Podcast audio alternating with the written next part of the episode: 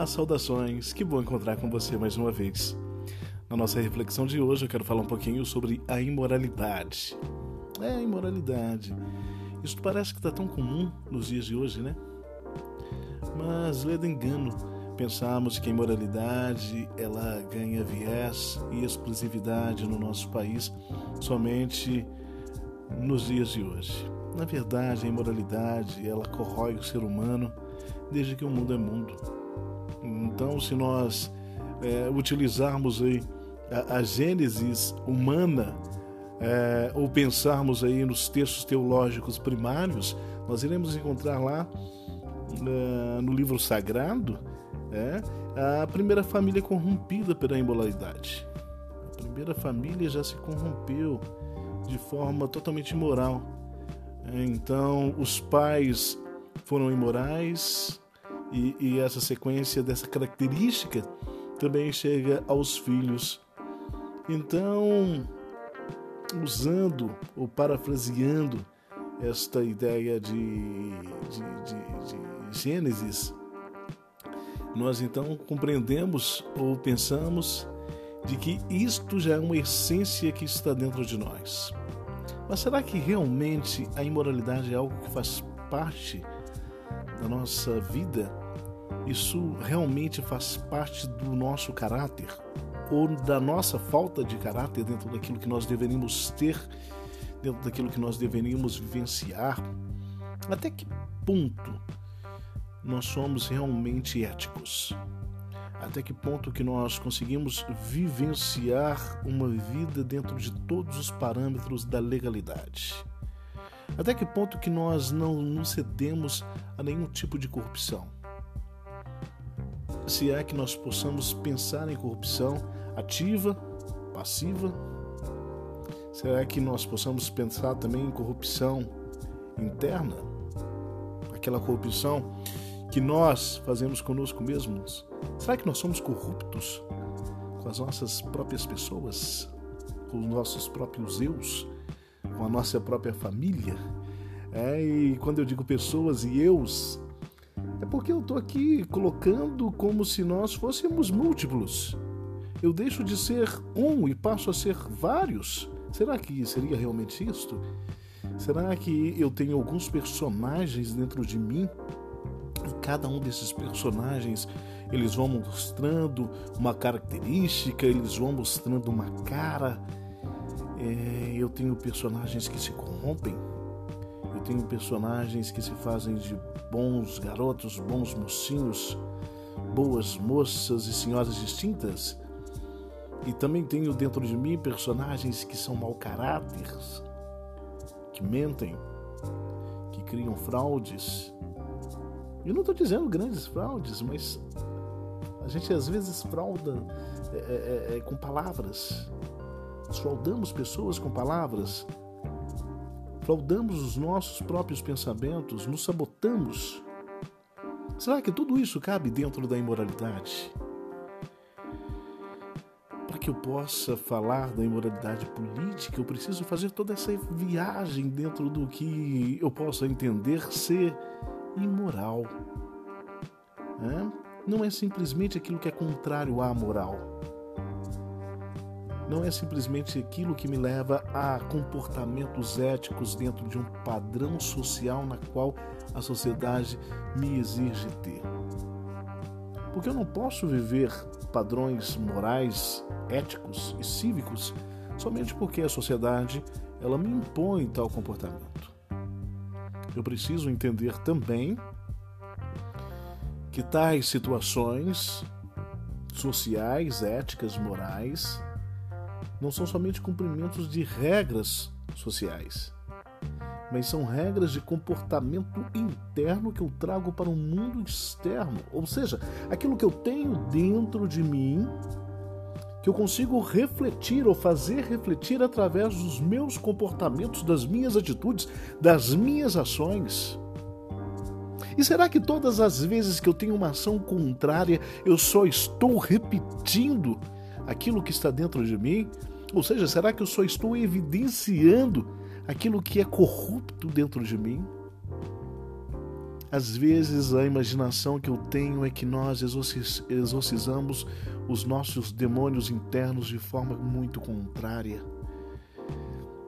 E eles acabam saindo de dentro de nós em momentos inoportunos, em situações inconvenientes, nos trazendo um extremo desagravo, modificando por muitas vezes a nossa reputação.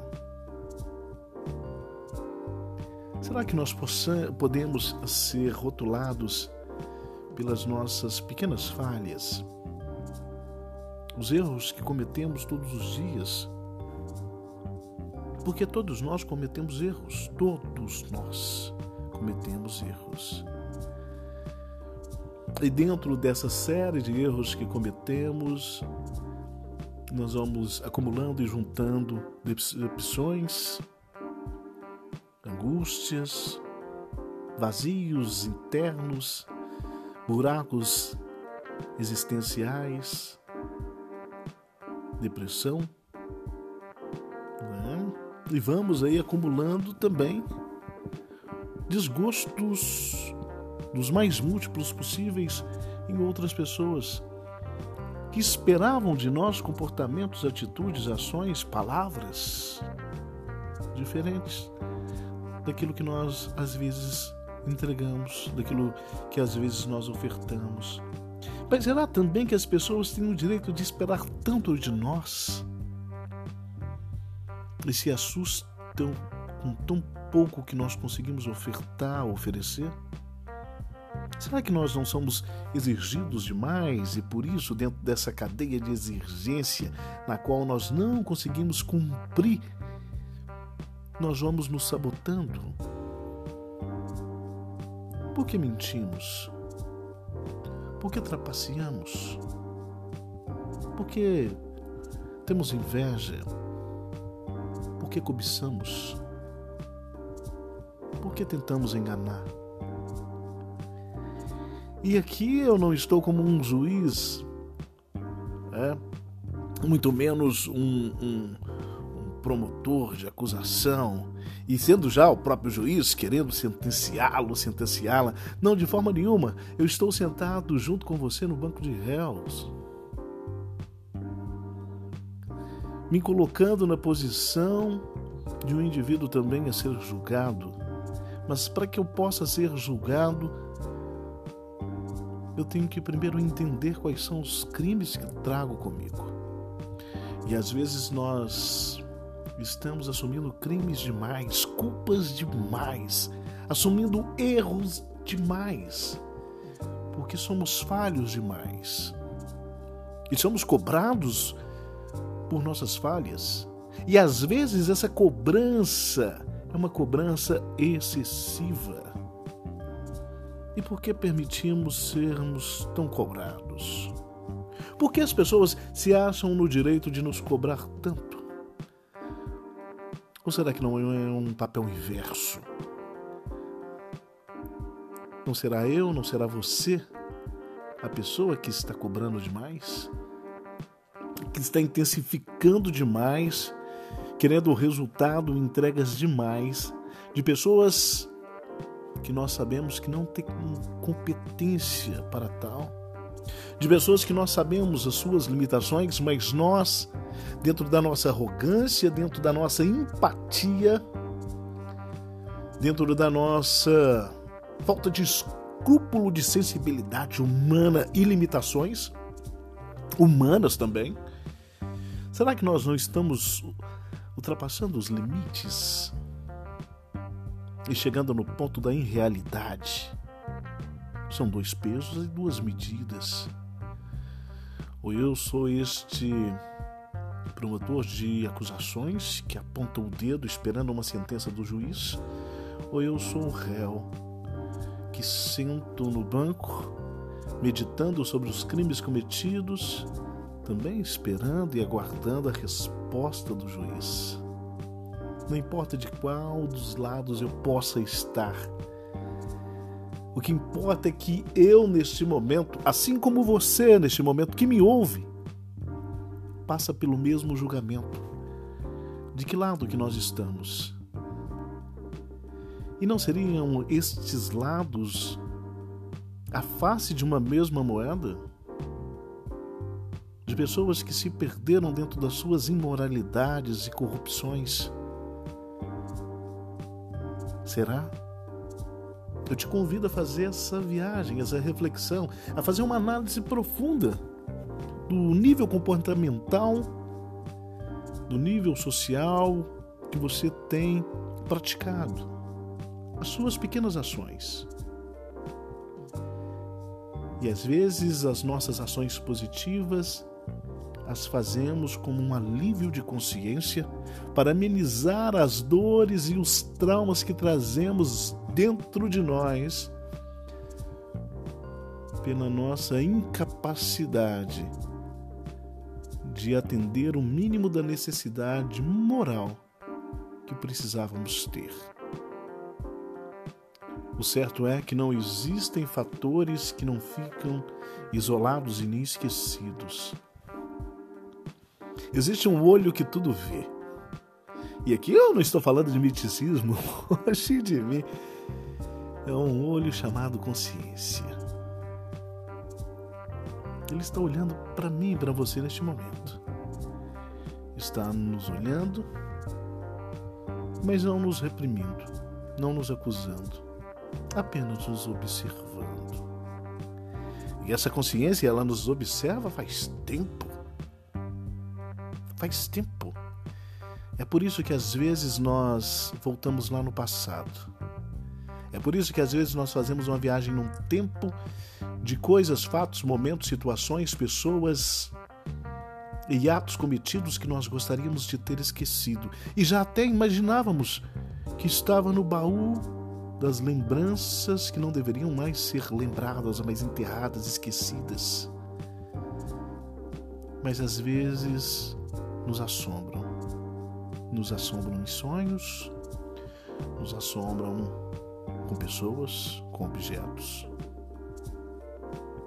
Nos assombram como se fosse uma realidade presente e que sempre vai estar lá, esperando de alguma forma o nosso arrependimento real e sincero algo que somente nós podemos fazer internamente dentro de nós para que possamos ter paz, ou esperando a nossa queda de alguma forma, para que possa jogar na cara da nossa consciência de que um dia tudo iria desmoronar. Aonde que nós estamos neste momento? Qual o nível de imoralidade que você traz dentro de si? Você consegue se olhar no espelho, olhar fundo dentro dos seus olhos, admirar a pessoa que você é, a pessoa que você se tornou, a pessoa que tem o que você tem hoje,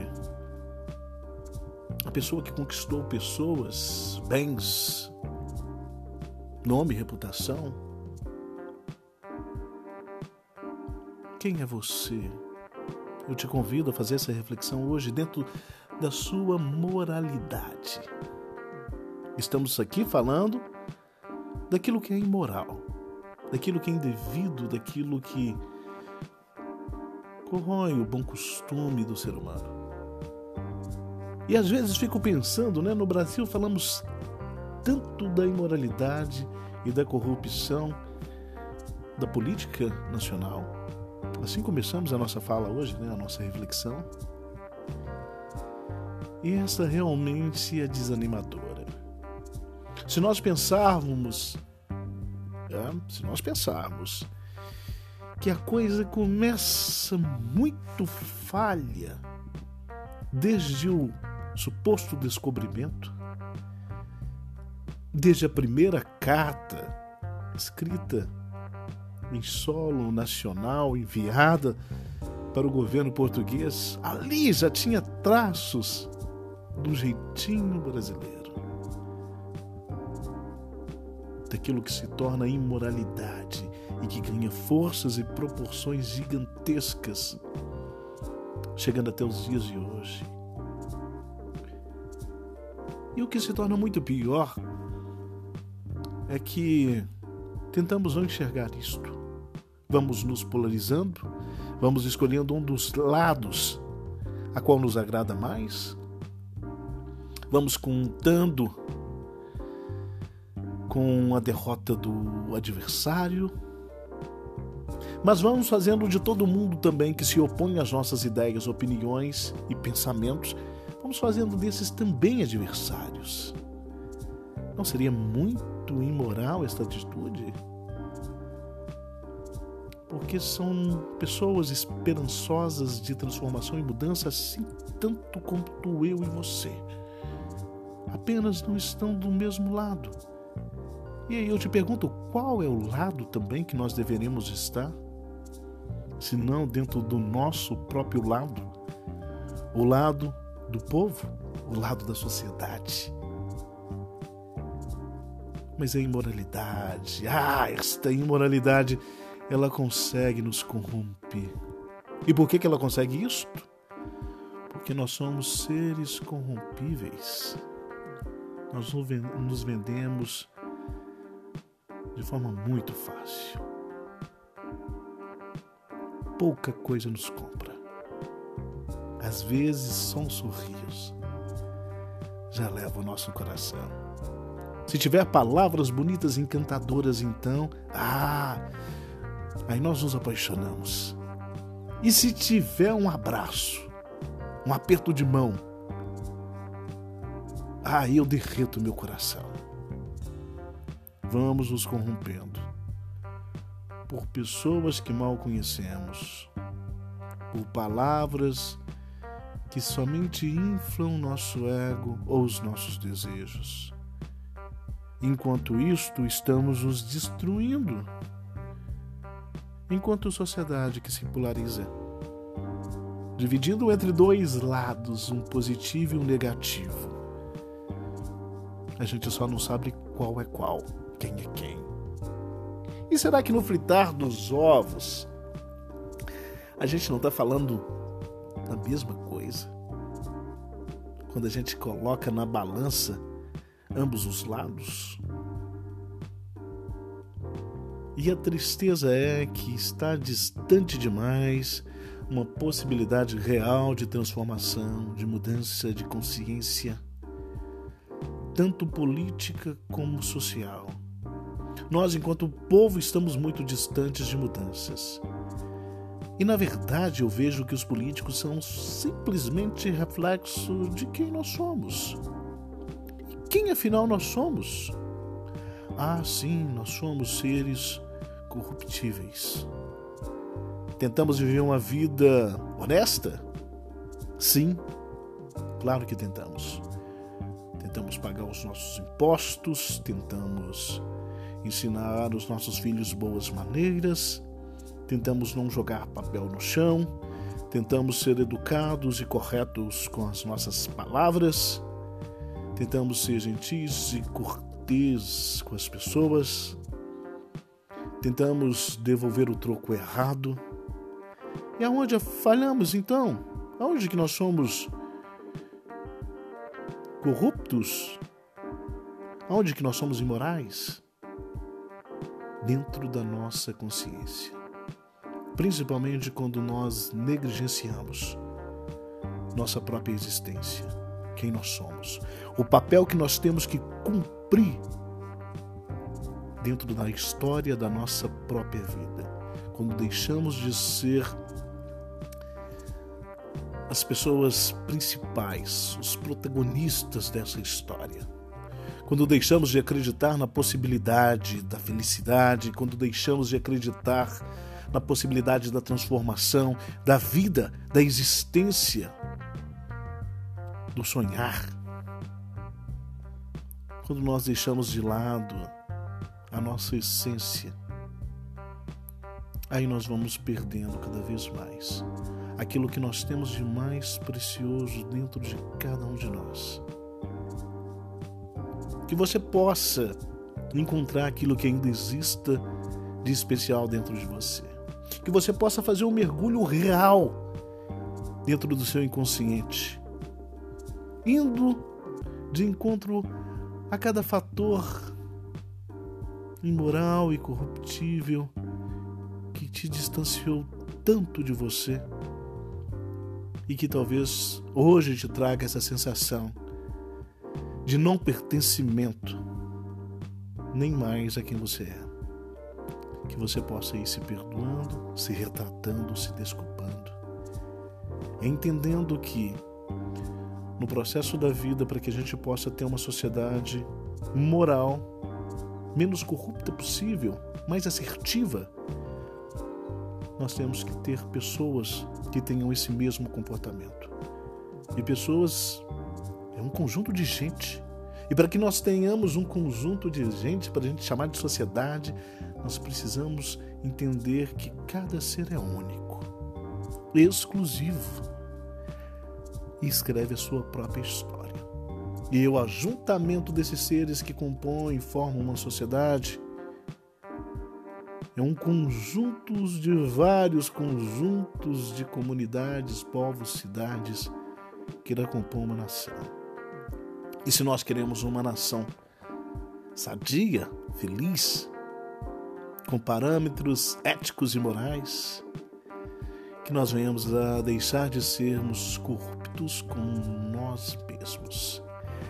Esse é o convite que eu te faço hoje que você possa fazer essa reflexão, para que você possa pensar bastante a respeito de tudo isto. E quem sabe você possa se encontrar, se desculpar, seguir em frente, tentando ser feliz. E o mais moral e ético possível. Não porque você precisa demonstrar isso para a sociedade, mas porque você precisa disso. E existe um olho chamado consciência que está de olho em você. Não esquece. Um forte abraço para você. Compartilhe esse áudio com outras pessoas. Eu sou o professor Dr. Anderson Clayton e é sempre um prazer nos encontrarmos por aqui. Até breve.